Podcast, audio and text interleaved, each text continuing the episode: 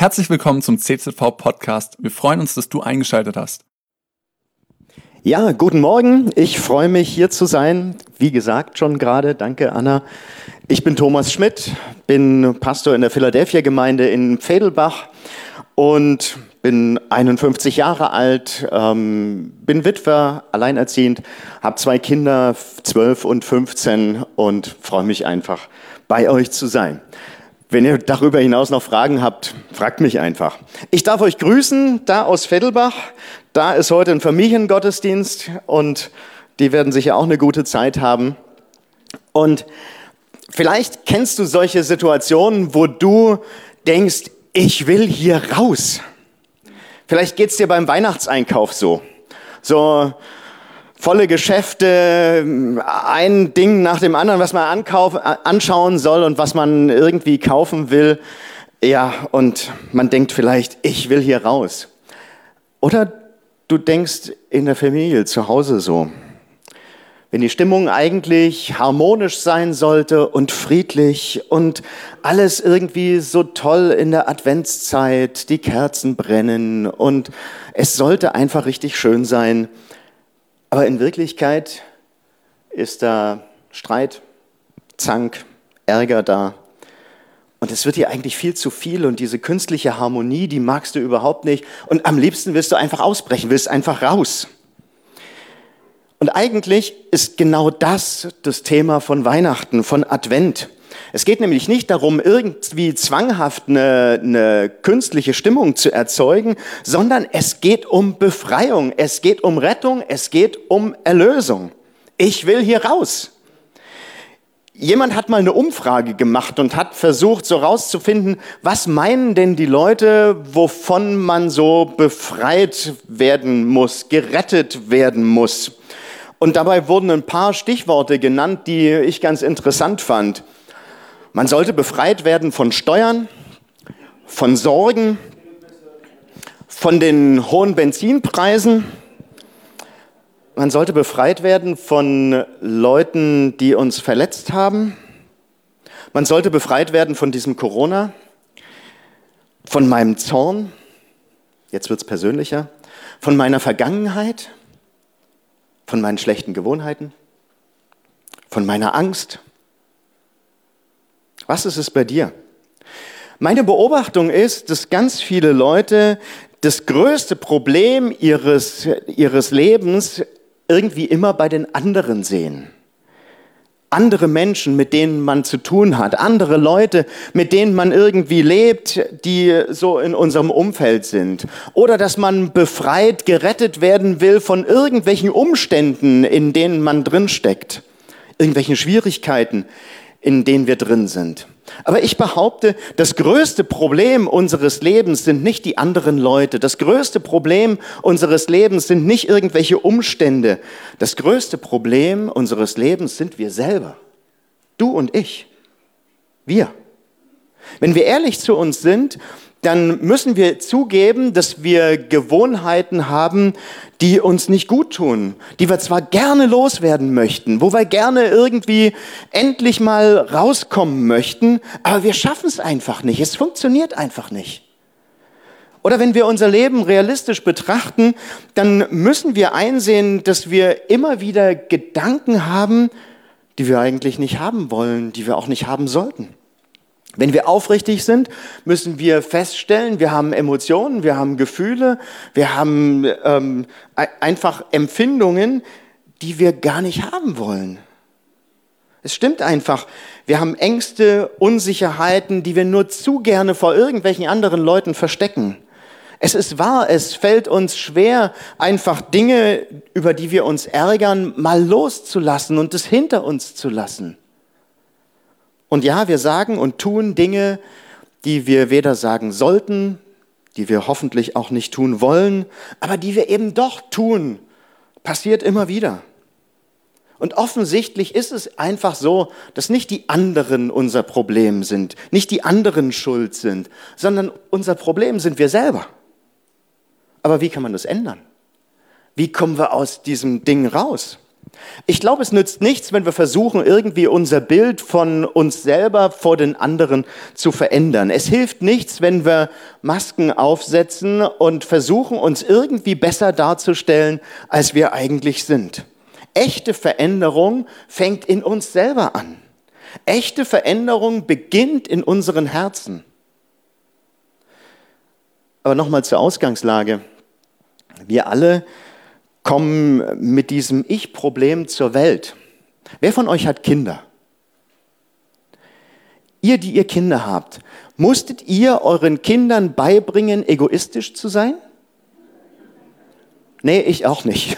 Es klappte irgendwie von ganz alleine. Ähm, wenn wir von Natur aus selbstlos, liebevoll, mitfühlend wären und das nicht nur ab und zu, sondern wirklich immer dauerhaft, dann hätten wir viel, viel weniger Probleme auf dieser Welt. Wir hätten keine Konflikte, wir hätten keine Scheidungen, wir hätten keinen Missbrauch, wir hätten keine Gier, keine Verbrechen, wir hätten keinen Tratsch, keinen Klatsch, keinen Krieg. All das hätten wir nicht. Aber wir neigen ganz automatisch dazu, dass wir eigene Wege gehen wollen, immer und immer wieder. Wir wollen nicht den Wegen Gottes folgen, sondern wir wollen unsere eigenen Wege gehen. Wir wollen das tun, was wir für gut halten in unserem Leben. Und genau das, dieses eigene Wege gehen wollen, das nennt die Bibel Sünde. Jedes Mal, wenn ich mich selber in den Mittelpunkt meines Lebens stelle, dann ist es Sünde. Und dann mache ich Gott diesen rechtmäßigen Platz, den er eigentlich haben sollte, der ihm gebührt, den mache ich ihm streitig. Ich verdränge dann Gott aus dem Mittelpunkt meines Lebens. Und deshalb ist Sünde das größte Problem unseres Lebens. Vielleicht denkst du jetzt, naja, weißt du, Thomas, so schlimm bin ich nicht. Du, ich glaub dir. Aber machen wir mal ein kleines Beispiel. Ähm, nehmen wir mal an, du würdest nur dreimal, also ich sage nicht zehnmal, sondern ich sage nur dreimal am Tag irgendetwas denken, sagen oder tun, was nicht dem Willen Gottes entspricht und wo du Gott so ein bisschen aus dem Mittelpunkt deines Lebens verdrängst und an die Seite rückst. Nur dreimal. Ist ja nicht so viel, oder? Dreimal am Tag, das bedeutet 21 Mal in der Woche. Dreimal am Tag, das bedeutet 365 mal 3. Wer kann es schnell rechnen? Na, ich habe es gerechnet. Äh, 1095. 1095 Sünden im Jahr. Bei nur drei am Tag. Und seien wir mal realistisch, also ich komme auf mehr am Tag, aber lassen wir das. Ähm, und wenn du das jetzt, um besser rechnen zu können, nehmen wir mal 1000 pro Jahr, ja? Ähm, wenn du das jetzt mit der Anzahl deiner Lebensjahre multiplizierst, puh. Also bei mir 51.000. Und das nur mit dreimal am Tag irgendetwas tun, was Gott aus dem Mittelpunkt unseres Lebens rausschiebt. In Römer 3 schreibt Paulus, dass kein Mensch ohne Sünde ist und dass keiner so lebt, dass Gott im Mittelpunkt seines Lebens steht. Römer 3, Vers 10 bis 12 lesen wir, in der Schrift heißt es, keiner ist gerecht, nicht ein einziger. Keiner ist klug, keiner fragt nach Gott. Alle sind für Gott unbrauchbar geworden. Keiner tut Gutes, auch nicht ein einziger. Ich habe immer wieder recht viel mit Menschen zu tun, aber mir ist noch niemand begegnet, der gesagt hat, ich bin perfekt. Ich hab's voll drauf. Bei mir ist noch nie was schiefgegangen. Ich habe noch keinen kennengelernt. Weiß nicht, ist jemand von euch heute da? Wer von euch ist perfekt? Darf ich kurz mal sehen? Oben vielleicht jemand? Schade, ich hätte dich sonst gebeten, für mich weiterzumachen. Wäre sonst besser gewesen, wenn du redest als ich. Aber jedes Mal also, wenn wir tun, was wir wollen, anstatt zu tun, was Gott eigentlich will, dann tun wir so, als wären wir selber Gott, als wären wir selber an seiner Stelle. Und damit entsteht eine Mauer zwischen Gott und uns. Man könnte auch sagen, es herrscht sowas wie kalter Krieg zwischen Gott und uns. Es entsteht eine Distanz zwischen Gott und uns. Und durch diese Distanz entstehen unglaublich viele Probleme in unserem Leben. In unserem persönlichen Leben verursacht diese Distanz zu Gott Sorgen, Ängste, Konflikte, Leere, Lieblosigkeit, das Gefühl, zu kurz zu kommen, Perspektivlosigkeit und so weiter. Ich könnte die Liste fortsetzen. Aber auch in unserem Umfeld, in unserer Gesellschaft und auch auf globaler Ebene hat diese Distanz zu Gott enorme Folgen. Und dazu gehören dann soziale Ungerechtigkeit, Vorurteile, Korruption, Krieg, Umweltzerstörung und auch diese Liste könnte man lange fortsetzen. Wir haben gerade einen Regierungswechsel in Berlin erlebt. Und irgendwie sehen wir, dass die Politiker versuchen, die Probleme anzupacken, die da sind. Aber bei aller Mühe und bei allem Engagement, was die an den Tag legen, können Regierungen, Unternehmer oder Wissenschaftler letztlich immer nur an die Auswirkungen ähm, an, die, an die Symptome ran. Sie befassen sich mit, mit den Symptomen, mit dem, was man sehen kann und an die Ursache selber können sie nicht ran. Das funktioniert irgendwie nicht. Aber genau das würden wir ja brauchen. Man muss ja an die Lösung, äh, an die Ursache ran, damit eine Lösung zustande kommt. Es geht ja nicht, dass wir immer wieder nur versuchen, einfach an den Symptomen irgendwas zu drehen. Die Ursache muss doch bekämpft werden. Und weil es um die Ursache geht, weil es um dieses Grundproblem geht, geht es letztlich um uns persönlich, um dich und um mich. Es geht um unser Herz, es geht um dein und um mein Herz. Echte Veränderung fängt bei uns selber an. Echte Veränderung beginnt in unserem Herzen. Aber das Problem ist, wir können unser Herz nicht verändern. Da muss Gott ran. Nur er kann das tun. In der Weihnachtsgeschichte lesen wir, dass der Engel zu den Hirten sagt, heute ist euch der Retter geboren worden in der Stadt Davids, Christus der Herr. Da an dieser Stelle erfahren wir den Grund, warum Gott Weihnachten erfunden hat. Gott hat Weihnachten erfunden, damit wir, damit du und ich aus dieser Ich-Gefangenschaft rauskommen, dass wir daraus gerettet und daraus erlöst werden. Und das wollen wir uns ein bisschen genauer anschauen noch. Drei Punkte habe ich euch mitgebracht. Der erste ist, Jesus kam, um uns von Sünde und uns selbst zu erlösen. Wenn wir Menschen Fehler machen und andere dabei noch zu Schaden kommen, dann ist es ganz schnell so, dass da Schadensersatz gefordert wird. Ich habe das mal erlebt. Ich war eine Zeit lang Jugendpastor in Esslingen, da in der Volksmissionsgemeinde und habe da auch Jugendfreizeiten organisiert. Und irgendwann hatte ich für eine Sommerfreizeit ein wunderbares Haus gefunden.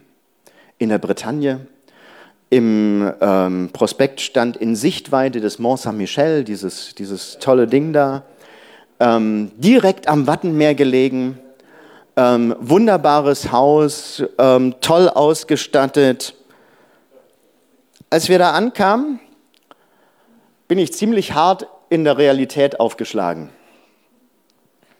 Dieses Traumferienhaus war ein Bauernhof. Der Misthaufen in der Mitte des Hofs. Der tolle Fußballplatz war ein gepflügter Acker. Super. Nanni, ich sag's dir, es war ein Traum. Aber am besten war, es hieß ja, das Haus liegt direkt am Wattenmeer. Das Wasser war 15 Kilometer entfernt bei Ebbe, bei Flut noch ein Stückchen weiter. Das Haus war dreckig, überall komplett. Wir haben einen Tag lang geputzt. Die Küchengeräte funktionierten nur zur Hälfte. Es, es war einfach gruselig. Was habe ich gemacht? Ich habe Schadensersatz gefordert. Es war das erste Mal in meinem Leben, dass ich das gemacht habe. Wir haben es auch bekommen, konnten für die Jugendlichen dadurch unsere Freizeit ein bisschen günstiger machen. Aber das machen wir ja einfach gerne. Wir fordern einfach gerne dann Schadensersatz, wenn irgendwie uns was passiert ist, wenn wir zu Schaden gekommen sind. Wenn irgendwas schief läuft, dann wollen wir so einen Ausgleich. Der Fehler soll gut gemacht werden. Wenigstens ähm, finanziell oder so. Aber das Problem ist, oft können wir das gar nicht. Oft können wir diesen Schaden gar nicht ausgleichen. Oft können wir es gar nicht wieder gut machen. Und schon gar nicht können wir es Gott gegenüber gut machen. Das funktioniert nicht. Aber was kann man da machen? Nun, die Botschaft der Bibel ist, Gott sandte Jesus, damit er den Ausgleich schafft, damit er diesen Schaden wieder gut macht, damit er diese Verletzung heilt, damit er für uns bezahlt. Jesus ist in die Welt gekommen und ist am Kreuz gestorben für unsere Schuld, für deine und meine Schuld hat er dort bezahlt. Das war der Plan Gottes, schon von Anfang an. Deswegen ist Gott in Jesus Christus auf diese Welt gekommen. Deswegen feiern wir das Kind in der Krippe. Das ist der Grund. Das war der Plan Gottes. Im zweiten Korintherbrief, Kapitel 5, Vers 21 lesen wir, denn Gott machte Christus, der nie gesündigt hat, zum Opfer für unsere Sünden, damit wir durch ihn vor Gott gerechtfertigt werden können. Genau das ist gemeint, wenn der Engel in der Weihnachtsgeschichte zu den Hirten sagt, heute ist euch der Retter geboren worden in der Stadt Davids, Christus der Herr. Jesus kam als Retter. Er kam als Retter für uns, für dich und für mich. Und seine Liebe, die ist weitaus größer und weitaus mächtiger als alle unsere Fehler, als alle unsere Probleme, als alle unsere Schwächen, als alle unsere Sünden. Durch Jesus, wenn wir ihn annehmen, kriegen wir eine weiße Weste. Das ist Freiheit. Wir können endlich frei werden von unserer Schuld und von unserer Vergangenheit. Wir können endlich frei werden von unserem schlechten Gewissen. Wir können endlich frei werden von Bitterkeit und Wut, die doch so oft unser Leben irgendwie zerfressen möchte. Wir können frei werden von den Erwartungen und auch von der Anerkennung anderer. Wir können frei werden von schlechten Gewohnheiten. Vielleicht hast du ja welche. Wir können frei werden von der Angst vor dem Tod. Das ist das Erste, was wir festhalten wollen an diesem Morgen. Jesus kam, um uns von der Sünde und von uns selbst zu erlösen.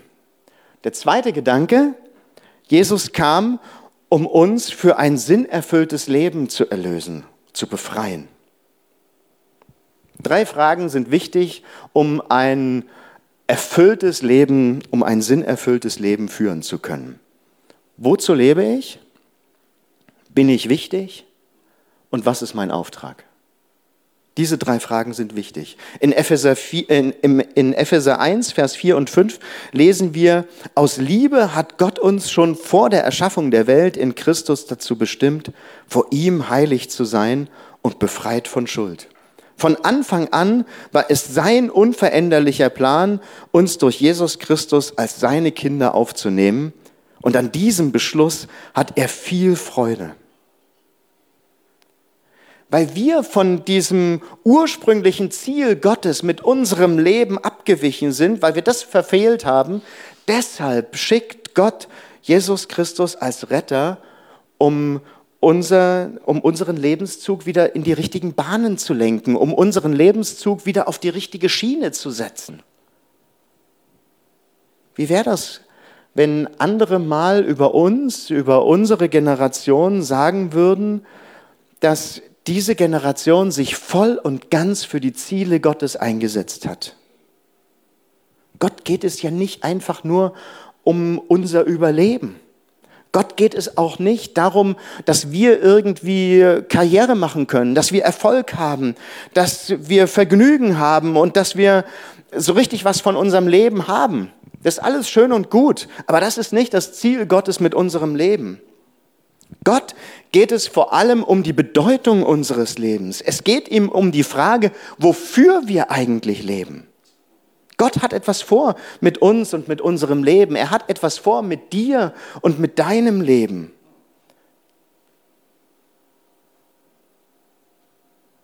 Er möchte, dass wir den Zweck erfüllen, für den Gott uns geschaffen hat. Und nur dann, wenn das passiert, wird unser Herz auch zufrieden sein. Würden wir all den Erfolg haben, den die Welt uns bietet, wird doch irgendwie ein Loch in unserem Herzen bleiben. Einfach, weil Gott uns dazu geschaffen hat, Gemeinschaft mit ihm zu haben, weil Gott uns dazu geschaffen hat, ihn zu lieben, ihm zu vertrauen und ihm zu dienen. Wir sind geschaffen, um in Gemeinschaft mit Gott zu leben. Das ist der Punkt. Und wir sind dazu geschaffen, Gottes Ziele in unserem Leben zu erreichen, uns dafür in dieser Welt einzusetzen. Wir sind geschaffen, um ihn, um Gott zu ehren mit unserem ganzen Leben. Er soll geehrt werden.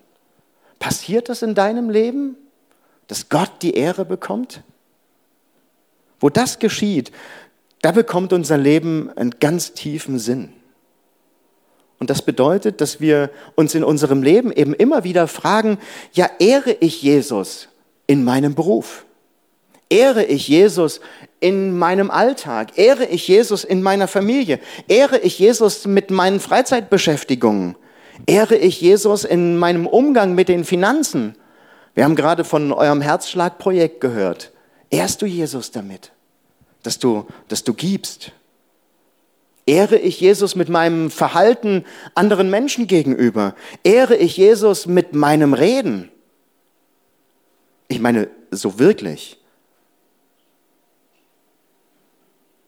Ich weiß nicht, wie das bei euch ist. Bei euch ist es wahrscheinlich anders, aber ich habe schon Gemeinden kennengelernt, da, da sagt man, du, also hast du schon von Bruder XY gehört? Also in dessen Leben sieht es gerade gar nicht gut aus. Also nur, nur mal fürs Gebet. Ja, ich sag dir mal, wie es da aussieht. Das ehrt Jesus nicht so sehr, finde ich. Okay, halten wir fest. Der erste Punkt war, Jesus kam, um uns von Sünde und von uns selbst zu erlösen. Der zweite Punkt, Jesus kam, um uns für ein sinnerfülltes Leben zu erlösen. Und der dritte Gedanke ist, Jesus kam, um uns durch seine Gnade zu erlösen. Warum sage ich das? In praktisch jedem, jedem Bereich unseres Lebens, egal ob das Schule ist, ob das Sport ist, ob das die Arbeitswelt ist, manchmal sogar in unserem Privatleben, werden wir nach Leistung beurteilt. Sogar unsere Kinder versuchen wir immer wieder ähm, mit, mit irgendwelchen Belohnungen zu locken. Wenn du das tust, wenn du dieses machst, dann bekommst du. Unser Leben ist zumindest in unserer westlichen Gesellschaft extrem auf diesen Leistungsgedanken ausgerichtet, extrem davon geprägt. Und weil, das, weil dieser Leistungsgedanke unser Leben so sehr prägt, glauben viele Leute, dass das bei Gott auch so ist. Dass, bei Gott, dass man bei Gott auch irgendwas leisten müsste. Wir sind so sehr gewöhnt, dass Liebe an irgendwelche Bedingungen geknüpft ist, dass es uns schwer fällt, damit umzugehen, dass Jesus einfach nur unser Vertrauen will. Er will, dass wir uns ihm anvertrauen. Mehr nicht. Wenn du mich fragst, was du tun musst, um Gottes Liebe zu erleben und um mit ihm zu leben, was du tun musst, um in den Himmel zu kommen, weißt du, was meine Antwort ist? Nichts absolut nichts, gar nichts. Da kann man nichts machen. Sorry, wenn du in den Himmel willst, da kannst du nichts machen. Alles, was uns noch bleibt, ist das anzunehmen, was Jesus eh schon getan hat für uns. Alles, was wir machen können, ist annehmen, was Jesus am Kreuz für uns getan hat. Als er am Kreuz gestorben ist und dass er wieder auferstanden ist. Da gibt es nichts hinzuzufügen. Mehr kann man nicht machen. Da kannst du nichts machen. Und das ist so genial. Also für manche ist es ja schlimm, wenn sie nichts machen können. Aber Leute, das ist so genial, dass wir nichts machen können, um in den Himmel zu kommen. Es ist so genial, dass wir nichts machen können, um in diese Beziehung mit Gott hineinzukommen. Also ich finde es ich find's einfach super und ich finde es total befreiend. Gott bietet uns Menschen eine Beziehung zu sich selber an. Und er tut das, weil er uns geschaffen hat, um eben in dieser Beziehung mit ihm zu leben. Einfach, weil er uns lieb hat. Er tut es einfach, weil er dich und mich lieb hat. Er ist schon verrückt, ja? Also ich meine, ich kenne mich ja. Du kennst dich. Aber ich empfinde mich nicht immer als liebenswert. Ich kann ganz schön komisch sein. Du vielleicht ja auch, aber wahrscheinlich bist du besser als ich. Aber Gott will, dass wir in diese Beziehung hineinkommen und er will uns das einfach so schenken. Einfach so. Umsonst. Aus Gnade. Was ist denn Gnade? Gnade ist Gottes Liebe in Aktion. Gnade bedeutet, dass Gott uns freiwillig das gibt, was wir brauchen und noch viel mehr als das, selbst dann, wenn wir das nicht verdient haben und wenn wir ihm das niemals zurückgeben können. Gnade bedeutet, dass Gott unsere Probleme löst, und zwar bevor wir uns überhaupt bewusst ist, dass wir dieses Problem haben. In allererster Linie das Problem unserer Schuld und Sünde. In Römer 3, Vers 23 und 24 schreibt Paulus, denn alle Menschen haben gesündigt und das Leben in der Herrlichkeit Gottes verloren. Doch Gott erklärt uns aus Gnade für gerecht. Es ist sein Geschenk an uns durch Jesus Christus, der uns von unserer Schuld befreit hat. Und noch eine weitere Stelle, Kolosser 2, Vers 13 und 14. Denn vorher wart ihr tot aufgrund eurer Schuld, weil euer altes Ich euch bestimmt hat. Doch Gott hat euch mit Christus lebendig gemacht. Er hat uns alle Schuld vergeben. Er hat die Liste der Anklagen gegen uns gelöscht. Er hat die Anklageschrift genommen und vernichtet, indem er sie ans Kreuz nagelte. Weihnachten hätte keinerlei Bedeutung, wenn Jesus nicht ans Kreuz gegangen und dort gestorben wäre. Dort am Kreuz hat er bewiesen, dass er uns nicht nur lieben will, sondern dass er uns auch lieben kann, dass er es auch tatsächlich tut. Er hat aus Liebe sein Leben gegeben für dich und für mich. Er hat bewiesen, dass er Gottes Sohn ist, einfach dadurch, dass er nach drei Tagen auferstanden ist am Ostersonntagmorgen. Jesus Christus ist gestorben, um uns zu retten, um uns zu erlösen, um uns zu befreien. Er hat unsere Schuld bezahlt, deine und meine. Er hat die Folgen unserer Sünde beglichen, deine und meine Sünde. Er hat uns aus der Sklaverei des Bösen einfach herausgeholt. Er hat uns da befreit und er hat uns an unsere Stelle, hat sich selber an unsere Stelle gesetzt und hat die Strafe, die wir eigentlich haben müssten, die hat er auf sich genommen. Das, was wir verdient hätten, das hat er für uns erlitten. Gott beschenkt uns mit sich selber. Weißt du, warum man angefangen hat, an Weihnachten Geschenke zu machen? Man hat angefangen, an Weihnachten sich Geschenke zu machen, einfach um dieses nochmal zu zeigen, dass, dass Gott dieses größte Geschenk schon gemacht hat in Jesus, das Geschenk seines Sohnes. Im 2. Korinther 9, Vers 15 lesen wir, wir danken Gott für seinen Sohn, ein Geschenk, das so wunderbar ist, dass es sich nicht in Worte fassen lässt. Gott will uns beschenken. Er will dich beschenken. Meine Beobachtung ist, dass viele Menschen an den falschen Stellen nach Befreiung und Erlösung suchen. Ja, wenn ich doch nur die richtige Frau, den richtigen Mann hätte. Wenn ich doch nur einen ganz bestimmten Arbeitsplatz hätte und diese Beförderung gekriegt hätte, dann. Ja, wenn wir doch nur ein Kind hätten. Wenn ich doch einen bestimmten Wohlstand erreichen würde, ja, dann, dann wäre ich zufrieden und erfüllt. Wenn ich doch nur so gut aussehen würde wie der Nanny. Musste sein.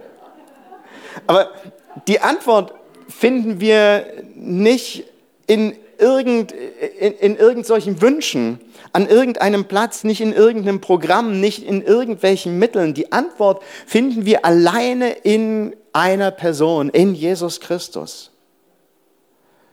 Wenn du vielleicht merkst an diesem Sonntagmorgen, dass all das, was du bisher so ausprobiert hast in deinem Leben, dass das nicht funktioniert hat, dass diese Sehnsucht nach echtem Leben in deinem Herzen immer noch nicht gestillt ist, worauf wartest du dann?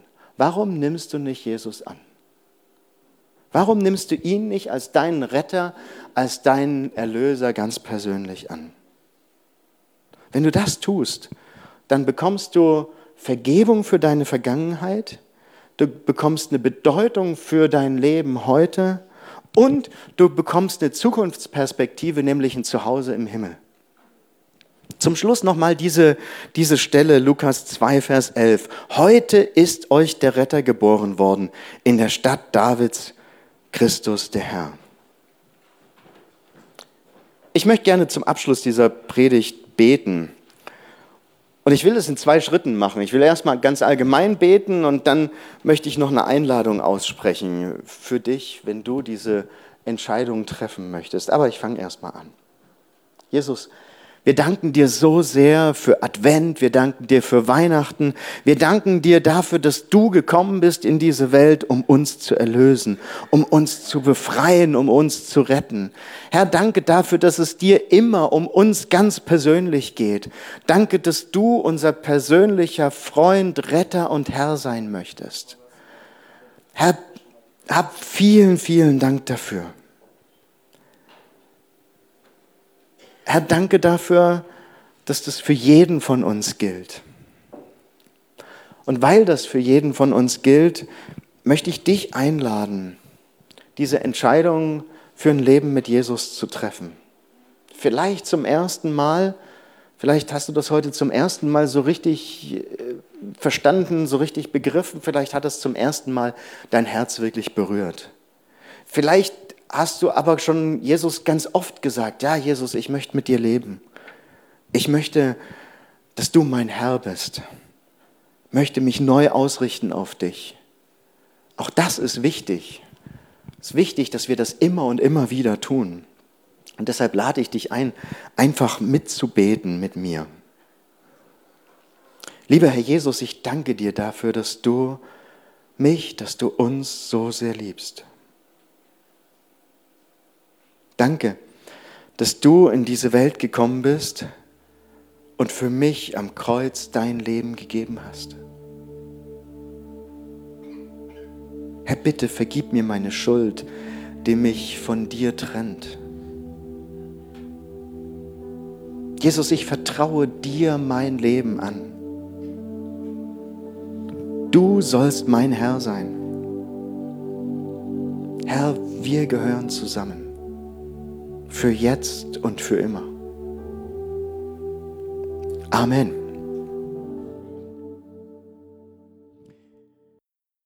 Cool, dass du dir unsere Predigt angehört hast. Wir hoffen, sie hat dir geholfen und wir wollen dich ermutigen, auch während der Woche Teil einer Kleingruppe zu werden. Schreib uns einfach eine E-Mail an podcast.czv-kreuzheim.de oder komm einfach am Sonntag in unseren Gottesdienst.